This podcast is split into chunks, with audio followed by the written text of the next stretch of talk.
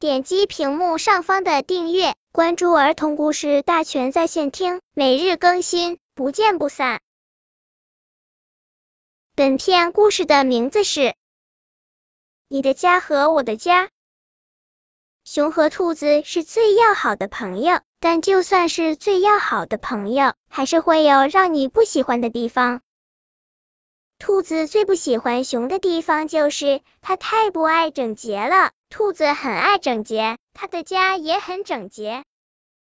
熊说：“兔子，你家的花瓣巾用完了。”兔子会头也不回的说：“你去打开我靠南边摆的胡桃木柜子，从上往下数第五层第六格，里面还有。”熊背诵着那些数字，真的找到了。熊说。兔子，我想玩贝壳拼图。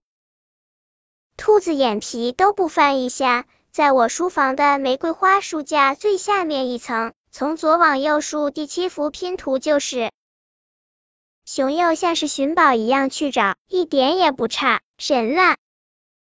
兔子做事就是这么清楚。但是只要熊一来，兔子家就会变乱。熊拿花瓣巾的时候，忘记了把柜子门关上。熊把拼图放回去，却放到了书架的最顶层。这样的事还有好多好多。把椰壳茶杯放到玩具柜里了，把这本书里的书签夹进了另一本书里。原本在角落里的沙发被推到了窗边。刚开始，兔子会提醒熊注意，后来兔子会默默自己整理，再后来，兔子可受不了了。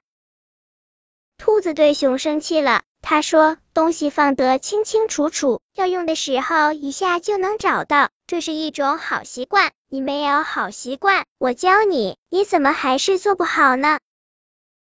一次、两次、三次。熊都被批评的灰溜溜的，没办法，熊就是这么不讲究。他的家可乱了，找一样东西经常要很久。每次回到这样的家里，熊都会把在兔子家养成的好习惯给忘光，这样下次他再去兔子家，又带去一身毛病。熊想，我再不能这样了。有了，有好主意了。那就是兔子家什么样，他家也得什么样。熊也做了个胡桃木柜子，也做了个玫瑰花书架，也开始用椰壳茶杯了。兔子家是非常舒服的，每样东西都是好用的。熊花了好长时间学兔子那样布置房子。他记得花瓣巾在柜子从上往下数第五层第六格，贝壳拼图在玫瑰花书架最下面一层。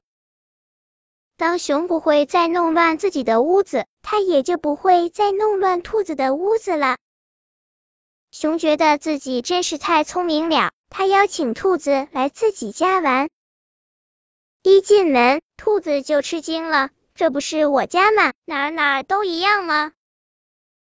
熊得意的说明自己为什么要这样做。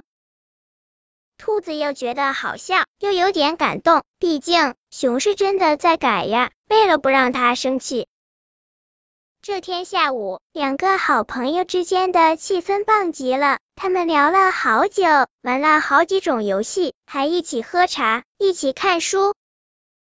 熊对兔子说：“我想，我再也不会弄乱你的屋子，惹你生气了。”兔子说：“我知道你不会再弄乱了，谢谢你，欢迎下次再来我家。”好的，熊说。